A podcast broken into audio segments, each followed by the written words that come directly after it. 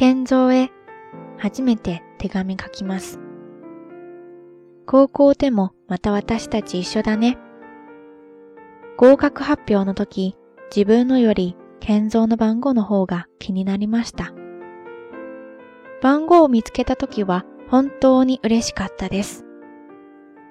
口ではなんで高校もまた一緒なの？とか、真似しないでよとか言ってるけど、会うとなかなか素直になれなくて、あんな言い方になっちゃいます。許してください。ごめんね。小学校3年で転校してきた時、消しゴムなくって困ってた私に半分くれたのを覚えてる？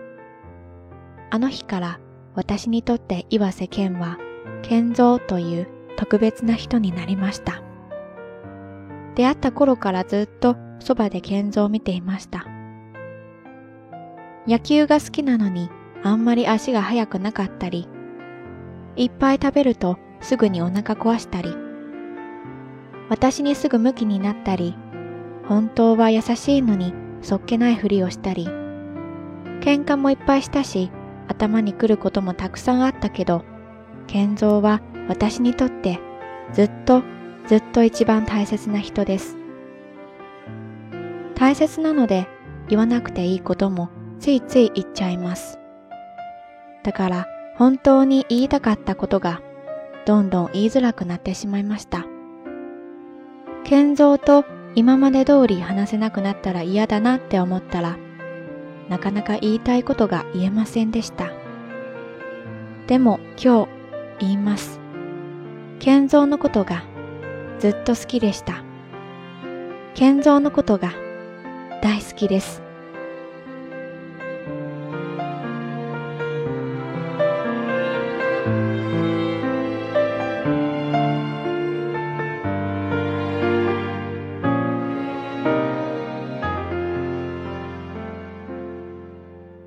以上跟大家分享的这一段文字是来自一部很老的日剧《求婚大作战》第六集里，女主角 Lei 李写给男主角 Kenzo 剑三的一封信。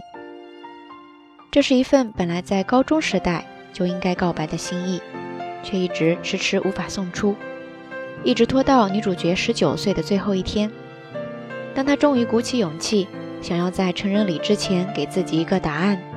当他拿着几年前的这封信来到剑三的门前，两个人最终还是阴差阳错的岔开了那一个所谓的完美节点。只是他不知道的是，此时的剑三正拖着重病的身体，拿着自己拼了命才赚来的生日礼物，在另外一个地方等着为他送上第一声二十岁生日的祝福。这一对从小学开始就互打互闹、彼此一起成长过来的青梅竹马。明明有无数个机会对彼此说出那句“我喜欢你”，却偏偏谁都无法先迈出那一步。总以为还有下一次，可是每一个下一次，最终都在犹豫当中变成了追悔莫及的上一次。那句短短三个字的告白，一转眼就尘封了好多年。不知道电波一端的你，是否也有这样一份始终无法说出口的感情呢？今天的这期节目。大家就暂且当一个树洞吧。如果你也有那么一些话，一直无法对某一个人说出口，或许可以试着在留言区下方写下你的心意，就当给自己一个释放的出口吧。如果你希望这份心意缇娜能为你保密，那可以使用微信推送的留言区，并加以注明。微信公众账号是“瞎聊日语”的全拼。好啦，夜色已深。听了在遥远的神户跟你说一声晚安。今は汚れた街の片隅にて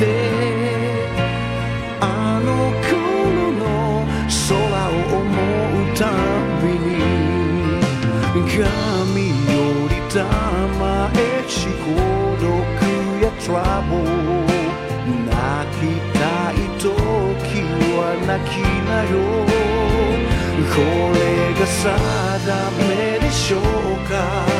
諦めようか？季節は巡る魔法のように Oh baby no maybe 愛なくて情もない。嘆くような free 世の中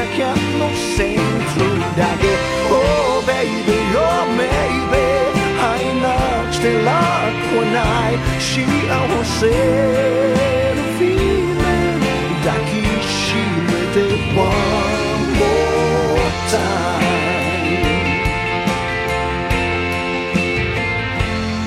ありし日の己を愛するために思い出は美しくあるのさ。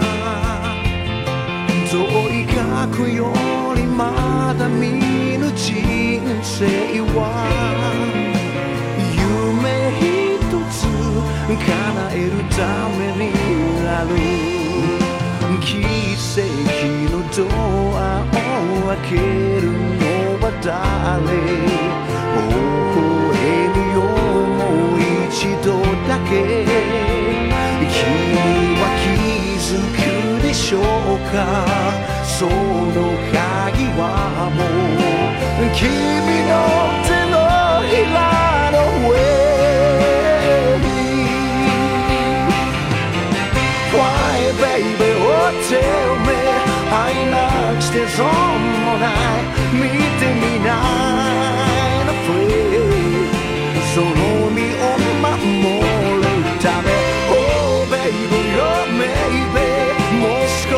勝負じゃないくじけそうな feeling 乗り越えて One more chance